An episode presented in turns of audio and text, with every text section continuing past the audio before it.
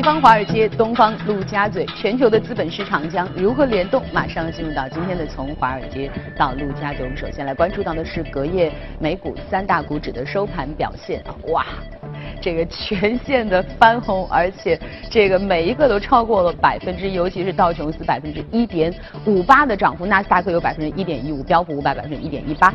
有哪些消息在助推着三大股指的全线飙红？马上连线到的是一财驻纽交所记者王蒙宇。早上好。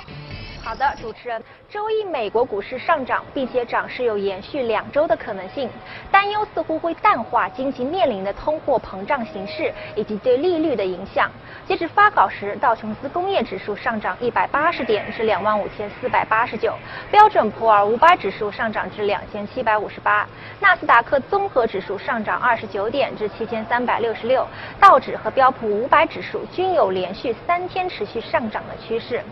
交易员将在一周内观察美联储主席鲍威尔在美国国会前发表新的评论。投资者最想知道美联储是否计划在2018年会超过三次加息的机会，对通货膨胀可能重返市场以及美国央行不得已加息这类情况，一直是最近几周交易的主要推动因素，甚至超过了强劲的财报季。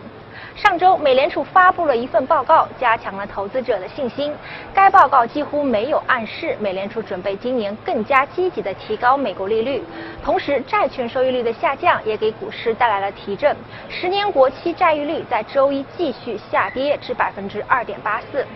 今日，十一家主要标准普尔五百指数中有八个较高的区域，科技股推动当天股市上涨。其中涨幅最大的股票是苹果公司，涨一点八五；英特尔公司股价上涨百分之一点二；英国公司 INTC 上涨百分之一点八八；微软公司股票上涨百分之零点九；美国联合包裹运送服务公司 UPS 股价上涨百分之一点七。包裹运输服务公司宣布，它以二十一点五亿美元起诉。欧盟的反托拉斯监管机构，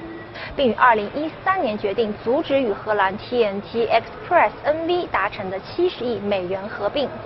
其他资产表现，IC 美元指数受压下跌至八十九点六四七，美元疲软推至黄金上涨至每盎司一千三百三十九点七零美元，原油期货小幅下跌，低于每桶六十四美元。主持人。好的，谢谢王梦雨。那我们再来看看欧洲的三大股指啊，同样是全线的飘红。虽然说涨幅不及美国的三大股指，但是对于近期的欧洲表现来说，已经算非常的不错了。德国 DAX 百分之零点三五，法国百分之零点五一啊，英国也有百分之零点六二。欧洲有哪些值得关注的消息？我们来连线一财驻伦敦记者王磊。王磊您好。好的，主持人，周一欧股延续亚洲行情，高开后处于小幅谨慎徘徊，午盘涨幅有所回落，但最后全线收涨。英德法三大股指涨幅分别在百分之零点六二、百分之零点三六和百分之零点五四。欧洲斯托克六百和泛欧 G O 三百也以百分之零点四六和百分之零点四九的涨幅收涨。美元疲软和国债收益率趋稳是周一。欧股表现正向的主要原因，欧洲苏克自然资源板块涨幅一度超过了百分之一点六，在板块中表现最佳。个股方面，吉利成为戴姆勒最大股东的消息在外媒也被广泛报道，甚至有媒体用了“吉利把中国国旗插在德国工业心脏”的标题。但戴姆勒股价下跌一度超过了百分之一。美联储主席鲍威尔即将首次亮相国会，无疑是全球市场的焦点。而昨天，欧洲央行行长德拉吉的讲话也受到了欧洲市场的关注。他表示，欧元区经济正强劲扩张，虽然通胀尚未表现出持续的上行趋势，但动能强劲，通胀路径仍然是欧洲央行在货币刺激政策方面采取行动的条件。他并透露，目前欧洲央行尚未讨论延长 QE 的可能。主持人。好的，谢谢王磊。啊，确实，这个欧美股市的全线飘红呢，让人心情大好。但是最近我们关注到了一个很重要的点，就是一直处在下跌区间的美元指数最近开始出现了反弹。这到底是超跌之后的技术性反弹，还是一个趋势性的上扬？而上涨的美元指数又会对股市带来怎样的影响？马上进入到今天的全球关注。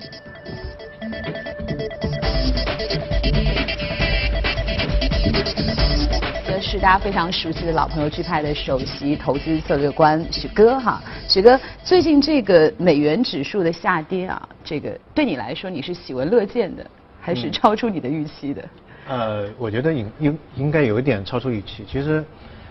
呃，大家都比较关注美元这个这个东西，因为它是全球市场的一根牵引线，包括大宗商品，包括黄金，包括美股，嗯，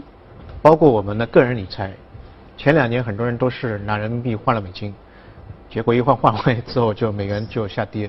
那么大家都非常关注美元的汇率。呃，美元去年跌了百分之十，这个幅度是应该还蛮大的。嗯。然后今年年初的时候，呃，最低的时候我记得跌到八十八点二是，应该跌了百分之四点三，就一月多一点点的时一个多月时间当中跌了百分之四点三，这个幅度是非常大。好在我们在二月份最近一段时间当中看到美元指数出现了一个反弹，嗯，啊，从低位八十八点二十开始反弹，呃，我个人认为大家对美元不要太过度的悲观，就是呃，今年可能会有一波反弹的一个一个行情，因为从技术上面来看，大家去看一下它的那个 K 线，呃，基本上做一个 W。W 底的一个筑底的一个一个走势，嗯，那么而且现在已经到了一个比较关键的位置，上面是九十点五零。W 有两个底，对不对？对，两个底。现在是在第一个底还是在第二？在第二个底了，已经。已经在第二。已已经在第二个底，除非它第二个底做了又失败，再再往下走，那么另外一个空间被打开，嗯，否则的话，现在看来可能会挑战非常关键的九十点五零这个位置。如果突破的话，那未来可能会有一波反弹的行情出现。那等会儿我会来讲为什么会。呃，我个人会比较看好今年的美元的一个一个走势，因为我们可以看到三月份也就不远，就下个月，三月份意大利会有一个大选，对欧洲来说这个是非常重要的。啊，意大利大选跟去年的两个大选，德国跟法国大选不一样，因为意大利还是一个危机的爆发桶，它本身经济不是特别好，所以比较容易出黑天鹅的事件。嗯，那如果说这个事件发酵的话，可能对美元指数是一个推升的作用，所以这个时点，三月份这个时点，如果说是关注外汇，或者说关注人民币对美元的走势，或者说关关注美元指数的话，是值得看一下的。那么我们去看美元指数未来的一个走势，一定要了解它为什么会下跌，因为很多人都不理解。你看美国股票市场那么好，美国经济又是很好，失业率那么低，啊，就业市场又很好，那为什么美元指数一个国家的货币的汇率会出现那么大的下跌？嗯，我个人认为。主要从内部和外部，内部的原因，当下最主要的原因就是美国政府不希望看到一个非常强的美元。啊，特朗普上台一月份，去年一月份上台的时候，当然他可能那个时候没有适应自己做总统的那种感觉，他就说了一句话，就让市场比较惊艳。他说：“强大的美元正在杀死我们。”这是非常严重的一句话。到了四月份的时候，就他又说了一句话，他就说：“呃，过于强大的美元有害于美国经济。”但是大家知道，在美国的历史上面，从来一个从来没有一个美国总统会讲这样的对美元这个强势表表现出如此担忧，而且反向来讲的那种话。啊，因为美元强势或者说强势美元是符合美国利益的，全世界的人都用美元的话，对他来说是有一个非常强的一个一个宣传和广广告作用。另外还有一个筹避税，对他利益是有有好处的。嗯，但是他发表这种对于美元强势非常担忧的这个言论，其实就。非常强烈的传传达了一种意思，就是说美国政府不希望看到美元非常的强，啊，原因在什么地方呢？在次贷危机之后，美元指数大概是七十左右，奥巴马上台的时候是多少呢？一百零三，就是从次贷危机最低点，一直到到奥巴马呃不是奥巴马是那个特朗普上台，这个区间当中，美元指数升了百分之四十七，也就是美元美元走强了百分之四十七，这个幅度是非常大的。对它整个制造业也好，出口也好，会有很大的影响。所以那个时候就是说，大家都觉得美国政府并不老了，啊，觉得这个太强的美元确实是有害于它的经济，啊。那么另外一个，从我们可以看到，为什么美元会走强呢？从次贷危机之后，美国政府通过 QE 来救助经济 Q 一、Q 一二、Q 一三，这个钱发的太多了。次贷危机之前，整个美国的央行的负债表是八千到九千亿美金，到了现在是四点五万亿。所以大量的这个美元印刷出来，造成美元的汇率就不值钱了嘛，就出现比较大的一个贬值啊。那么未来的话呢，呃，当然也有个担心，就是说，无论是税改也好，或者未来的基建，这两项东西对于美国的赤字、财政赤字也好，那个贸易赤字也好，会有比较大的影响。花钱嘛，花了很多钱，然后税收那边又收不上来钱，那么这个赤字会对美元是一个比较大的下压。美元最怕就是赤字，因为我当年在做外汇交易的时候，零几年的做外汇交易的时候，只要有美国赤字上升这种新闻出现，美元指数就必然下跌。美元指数喜欢什么呢？战争、打仗，啊，金融危机啊这一类事情，因为它有一个避险的作用。但去年我们可以看到，欧洲好像两个非常大的风险事件，德国跟法国的竞选都平也没有出现什么事情。然后股票市场又非常好，嗯，所以就造成美元的这个避险的功能，哎就没有了。这是我个人认为是内部的一个呃原因，造成美元指数出现比较大的下跌。外部的话呢，主要是两个，一个是欧洲经济去年特别好，刚才新闻当中也讲到，欧洲经济 IMF 认为它是最近二十年当中最好的一年的表现，去年二零一七年，它的这个制造业的采购经理人指数已经到了历史的最高位，就创了新高。然后服务业的话是八十个月当中的一个最高位，所以它的经济实在是非常好。还有一个就是日本的经济也是非常好，日本经济已经连续八个季度啊有一个正的增长。这这样的情况在什么时候发生过呢？在一九九零年，也就是日本的房地产泡沫破灭之前，那个时候日本经济是非常好的时候。所以欧洲跟日本的经济出现非常快速的强劲的复苏和反弹之后，就要造成很多资金流到欧洲跟日本。嗯，因为我们知道美元指数它的构成是由欧元、日元、加元、澳元几个大的货币组成的。那么欧元的在美元指数的构成当中的比重或者权重是五十七点六，百分之五十七点六，然后日元是百分之十三点六，这两者加起来大概超过百分之七十。也就是说，我们在外汇市场当中，大家可可以看到，如果欧元涨了，日元涨了，美元必然下跌，嗯必然下跌。所以在去年的时候，我们可以看到欧洲经济也好，日本经济也好，都出现非常好的一个发展，所以就造成哎，欧元跟日元非常快速的上涨。欧元区间涨了百分之十四，刚许哥其实说到了一个，就是说美元可能持续下跌的一个内外部的一个因素哈。从内部因素来说，其实当局的美国政府是希望乐见看到弱势美元。弱势美元的。那么从外部的因素来说，刚刚你谈到了，包括美元指数当中占权重比较大的欧元也好，日嗯元也好，其实都比较强势。那另外，其实你刚刚也提到了，今年三月份的时候，意大利的这个大选啊、是所可能带来的这样的一个黑天鹅的事件，有可能会打开美元上涨的空间。嗯那如果说这件事情，如果说啊，意大利大选像我们所说，它释放出了黑天鹅，把这个空间打开了，嗯，那么，但是刚才您说到的欧元也好，日元也好，相信今年的这个应该说比较强势的格局也不太会发生改变。呃也就是说，外部的因素依然会对美元带来压力。对，但是这个压力没有像去年那么大，因为大家知道欧元区今年这个意大利的这个事件，但也不知道会发酵到怎么样的一个事态，因为嗯意大利的银行债占到整个欧元区一半以上，就坏坏账的这个非常严重。然后如果说是有一个意外的结果的话，可能会造成短期之内欧元出现一个比较大的下跌，嗯所以这个反过来就把这个美元指数往上推了，嗯往往上推了。那么第二个呢，我个人觉得。美国经济其实你你看它单独来看，OK 没没什么问题，但美国经济跟欧洲经济跟日本经济比起来，美国经济比后两者要好很多，嗯嗯好很多啊。那么另外一个呢，就是说最近一段时间大家可以看到，对于美国升息或者美元升息这个预期，其实有比较大的一个升温。我们记得十二月份、十一月份做节目的时候，大家整个市场的预期是两次，嗯已经很厉害了。现在是三到四次，那么高盛认为是五次，所以这个区间的变化就是非常明显。那如果一个货币的利率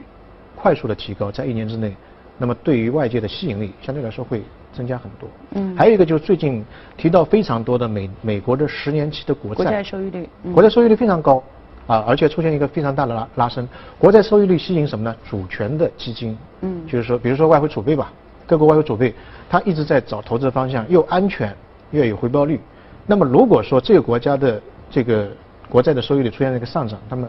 它对于外围的大资金的吸引力会非常大。以前我们做欧元跟美元看什么呢？德国期的十年的国债收益率跟美国的十年期国债收益率这个利差。嗯如果说美国的这个收益率会迅速提高的话，市场资金迅速买入美元，买入它的国债，所以这对美元的市场的推动力是会比较明显比较明显。嗯，所以大家可以可以可以可以看，一个是从加息的频率，或者说预期的升温，或者说十年期的国债利率，或者短期的一些风险性的因素啊来看的话，我觉得今年其实对美元来说还是有一点的希望的。嗯。但是如果说今年是美元趋势性走强的一年，可能对股市也会带来压力啊。对对，嗯嗯，对。好，那我们来看看今天我们的这个异动美股榜上，我们所这个关注到的板块和个股。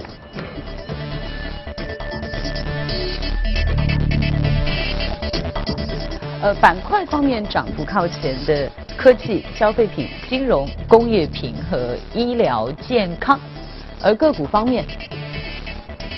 涨幅靠前的包括医疗健康、生物科技、生物科技、生物科技、生物科技啊，真的很厉害，生物科技。但是今天我们所关注到的这家，既不是生物科技，也不是医疗健康，而是人工智能哈，是美国人工智能的第一股，非常厉害。但是其实股价倒不高，十八点零九，上涨的幅度很厉害，十七点六二。徐哥跟我们说说这个 Veritone 哈，啊，这个去年也算是一个明星股。呃，美国的人工智能第第一股，那么它为什么走势好像一直还比较平，是吗？非常平。等会儿我会讲它的历史。那么它的那个异动呢，是因为四呃四季度的报报表，嗯嗯，出于市场的预期，营收增长百分之四十，毛利率达到百分之六十三，哇！所以呃，市场觉得哎，这个成绩报告单还是比较比较满意的。嗯。那么它的整个呃股价呢，其实也是蛮传奇的，去年是称为美国股市当中一只妖股。啊，它是去年五月十二号 IPO 的，也不是时间也不长。对，IPO 之后，尽管是美国的人工智能第一股，但是走势非常平缓，非常平缓。到了九月份的时候，美国有一个叫《巴伦周刊》，呃，给机构的专业投资者做那种投资建议和分析的，呃，提到了一个人工智能的概念，而且写了一篇文章，当中提就提到这一个股票，其实很小的一个事件，结果就是发酵。嗯。九月份一个月当中，这只股票的股价涨了十倍。涨了十倍，一个月涨了十倍，一个一个月涨了十倍，然后从七块钱涨到七十七十四块钱，啊，涨了十倍。然后呢，美国有一个做空机构叫香源，这个机构呢就在推特上面写了一段很小的文章，没有任何的分析，也没有任何理据，就是说这个人工智能股票是天生愚蠢，就是说它没有任何人工智能的概念。结果那个股价就从七十四块钱一直跌，跌到二十块钱，就跌到现在现在那个模样。现在其实慢慢慢从底部开始爬上来，开始爬上，所以。它去年是称为美国股票市场的一只比较妖的股票。其实人工智能呢，确实有一点这样的东西，因为它没有办法量化，而且整个技术实在是太新了。但是看人工智能，其实比较确凿的是一个芯片的一个行业，可能跟它有关系，可以量化。但是你说它具体能够做到什么样的一个程度，现在只是还是停留在一个故事的一个一个一个。那这家它人工智能主要是做哪方面？这个问题非常好，它主要是做把那个数据啊，人工智能的底层就是数据分析嘛。那把那个非结构化的数据变成结构化的数据，什么叫做非结构化的数据呢？比如说我们一个报表，一个季报，那是结构化的数据，营收、PE 等等。但是如果说一段视频、一段音频，那是非结构化的数据。那非结构化的数据现在在占到整个数据当中的百分之八十。过去十年，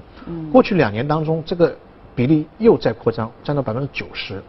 所以现在有句话，就人工智能当中得数据者得天下。你如果能够把这些非结构化的数据变成结构化的数据，那么你的整个商业的盈利模式可能会发生很大的变化。那么这一家呢，就做了么这么一个平台，把很多的这个这个智能引擎放在放在上面，大家可以公开的去用，然后开发新的就对于这种非结构化数据的一个处理的一种。它的应用在什么样的一个场景当中？呃，应用的话，可能就是通过一些呃图像的一个分析来推断出，哎，哪一些可能会。打个比方啊，当然只是一方面，哪一些图像会比较受到欢迎？比如说最简单的奈飞，它会播出一个连连续剧，然后哎哪一些词或者说哪一些话哪一些表情会比较抓人，啊那它会未来当中会提供你这方面的一些建议。那这个很厉害，其实这个如果真的是能够做到的话，其实未来的应用场景是非常广阔。非常广啊，非常比如说你的商场里面它。柜台上面可以看到，哎，你拿这个东西的时候表情会发生变化，拿那个东西会怎么样变化？他会知道，哎，人的喜好在什么地方会产生一个化学反应。啊，这个就是大数据、人工智能的一个概念。让我想到周润发以前拍的这个赌侠的这个电影，这些以后可能都可以被应用当中。刚你也说到，其实它去年整个营收啊，这个整个盈利其实都实现了一个很大的这个增长，也是在整个它现在在整个的这个市场应用上，或者在它的这个呃销售端、渠道端已经算不错了。对，不错了。而且它的应用的用户，它是一个公开的平台，像淘宝一样，大家都可以来，然后开源的，大家可以用它的程序去做这个人工智能推算、演变。啊，这些东西它都是开源的，所以这个时候这个东西对他来说发展可能会比较快一点点。嗯嗯，所以去年才上市的哈，还很年轻。去年五月十二号上市的，对，也算是经历了人生的大起大落吧。价格 现在其实也不是特特别贵，十八块嘛，它 IPO 是十五块。嗯。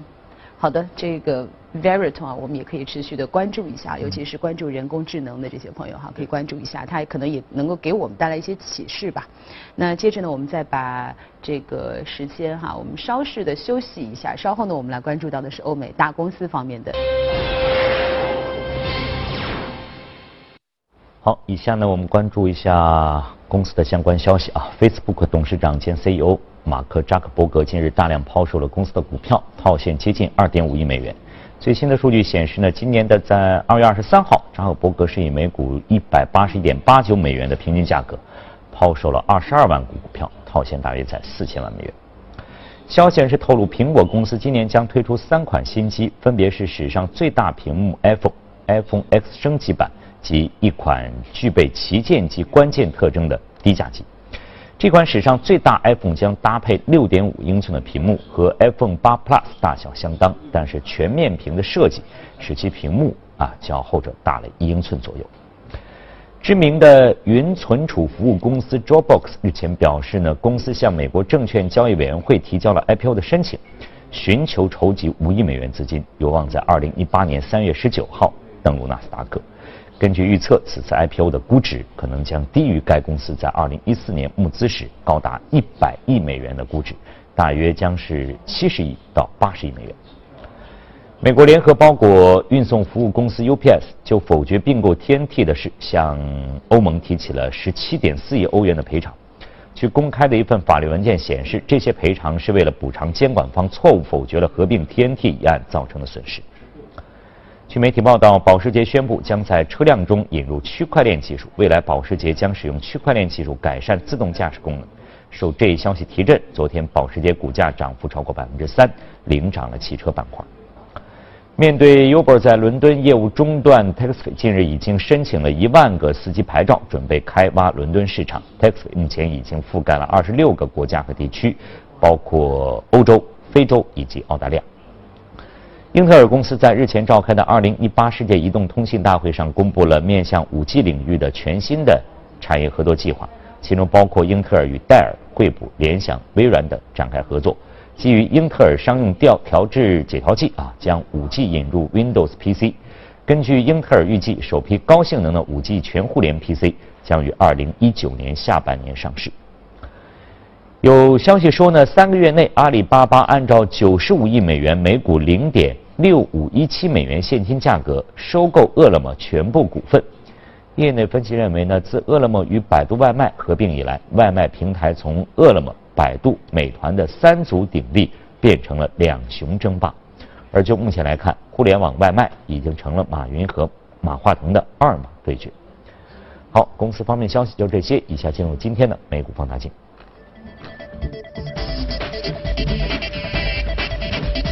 欢迎来到我们今天的美股放大镜。今天我们关注到的是一个大家非常熟悉的，应该说这个每个人生活都离不开的啊。这个在线旅游的中概股携程，股价是四十七点零九，但今天是下跌了百分之零点七六。其实过去这几年携程的走势一直还是挺不错的。不错的，就是说它的回报对得起你去买一只美国股票的一个收益率，因为美股整体像标普五百的收益率还是蛮高的。现在这个啊，对对对，也是有一些。它是平行，基本上是平行，但是这种平行其实是为未来的一波走势会亮。打下一个比较好的一个基础。许哥认为它接下来会有一波比较好的走势。呃，可能会有一波比较长时期的一个牛市。嗯。等会我会讲为什么，我们会可以去对标美国的同类的股票，啊，那么呃，对这个股票大家非常熟，啊，九九年成立的，总部也是在在上海，在上海。嗯。那么它的国内的酒店的家数已经现在接近于六六十万家，所以它基本上可以覆盖从一线城市到五线。因为有的时候我去一些非常小的城市，真的是很小很小，小到你就可能地图上你要好好找那些城市。你可以看到在携程上面，它的这个旅店的这个数量、可挑选性还是还是蛮多的还能够适合嗯你，你能够找到自己比较心仪的那个那个酒店的那个档次，所以这个还是蛮牛的。那么它的股价的话呢，我刚才讲的也是对得起大家投资者，因为一五年的时候股价是涨了百分之一百零三，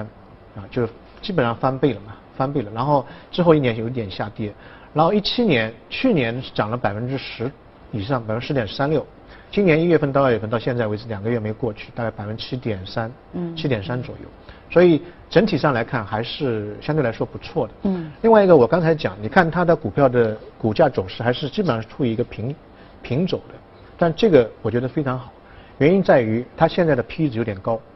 但是呢，它过去的一个季度，当然这个最近一个季度没有公布哈，过去的一个季度当中，它的整个业绩非常好，好到让市场掉眼镜。嗯，嗯好到什么地步？什么概念呢？它的营收是增长百分之四四十二，啊，这个是很正常的，因为在线旅游本身在中国的发展速度是非常快的，嗯也就是平均水平高一点点，但它的利润啊，上一季度利润同比，呃，去年同期是两千四百万，那么最近一期是十二个亿，也就是翻了五十倍，翻了五十倍，它的利润对同比增长嗯，就一季度对这个季度对上年同一个季度的嗯。叫同比增长，啊，基本上是五十倍，这个其实是真的是非常非常快速和高的一个。然后呢，它的那个毛利率，毛利率八百分之八十三，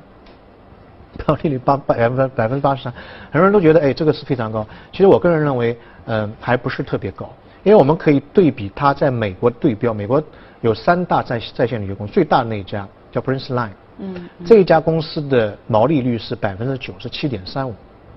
九十七点三五。那所以说我个人觉得携程的毛利率的上升空间还是有，因为中国市场实在太大了，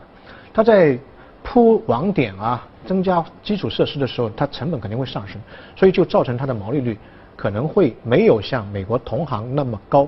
但如果说一旦完成全部的基础设设施之后的话，它的毛利率会得到更大的一个提升，就是它毛利率还有空间。啊，不是说我们看到八十三觉得，哎呦，这个太高了，可能未来只会下降下下降，但事实上可能还会再往上走。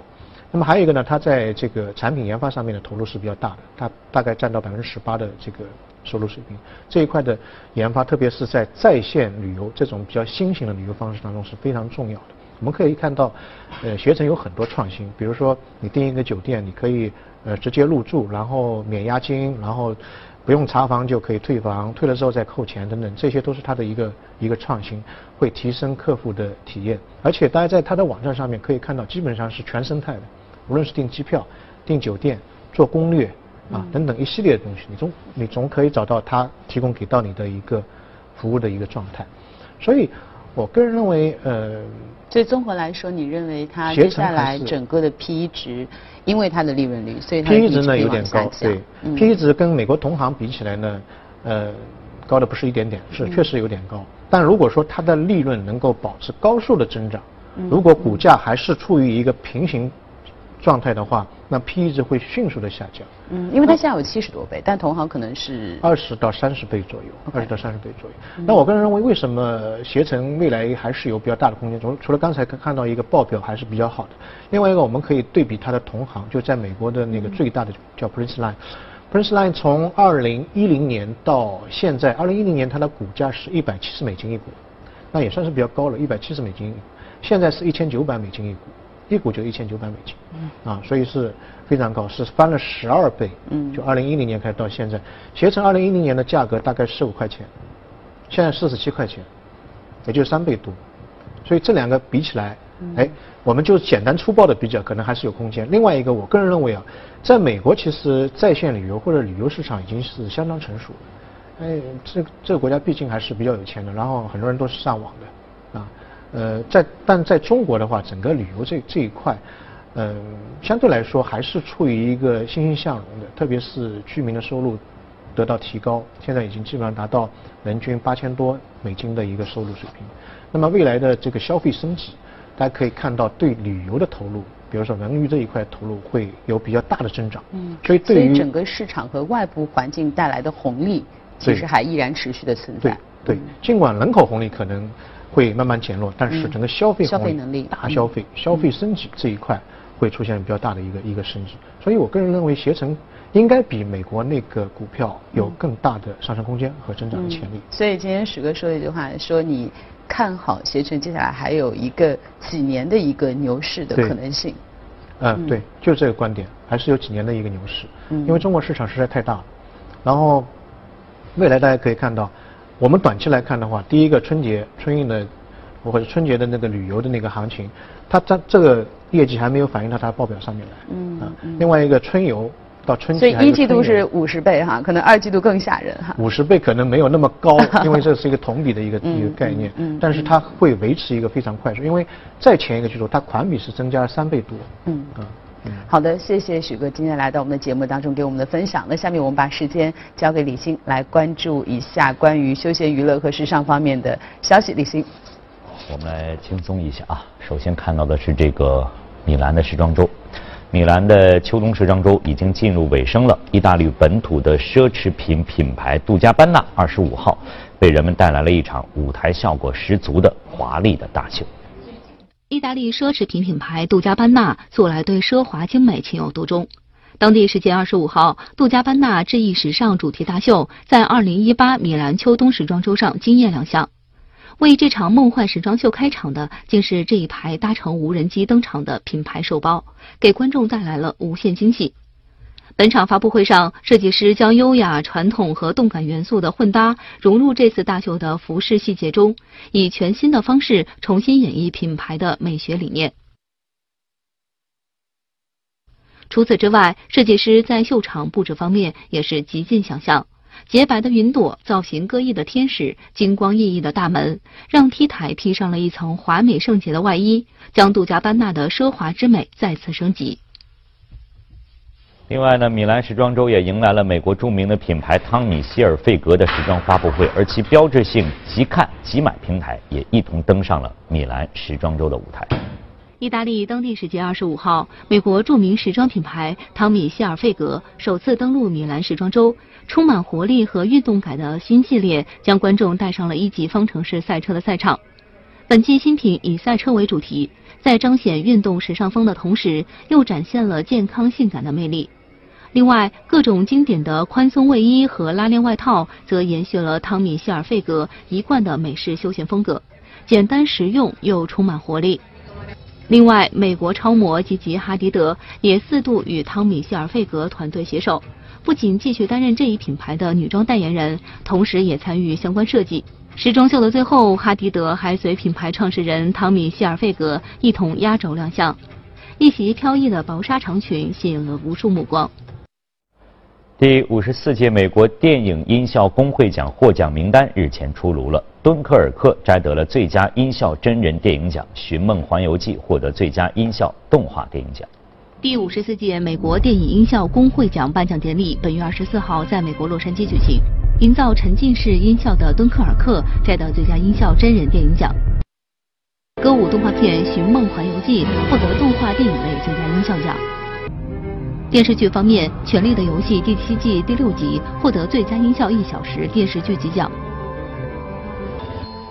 最佳音效迷你剧集奖则被《黑镜》收入囊中。另外，美国电影音效工会奖电影人奖由《至暗时刻》导演乔赖特和《星球大战》音效师汤姆林森霍尔曼获得。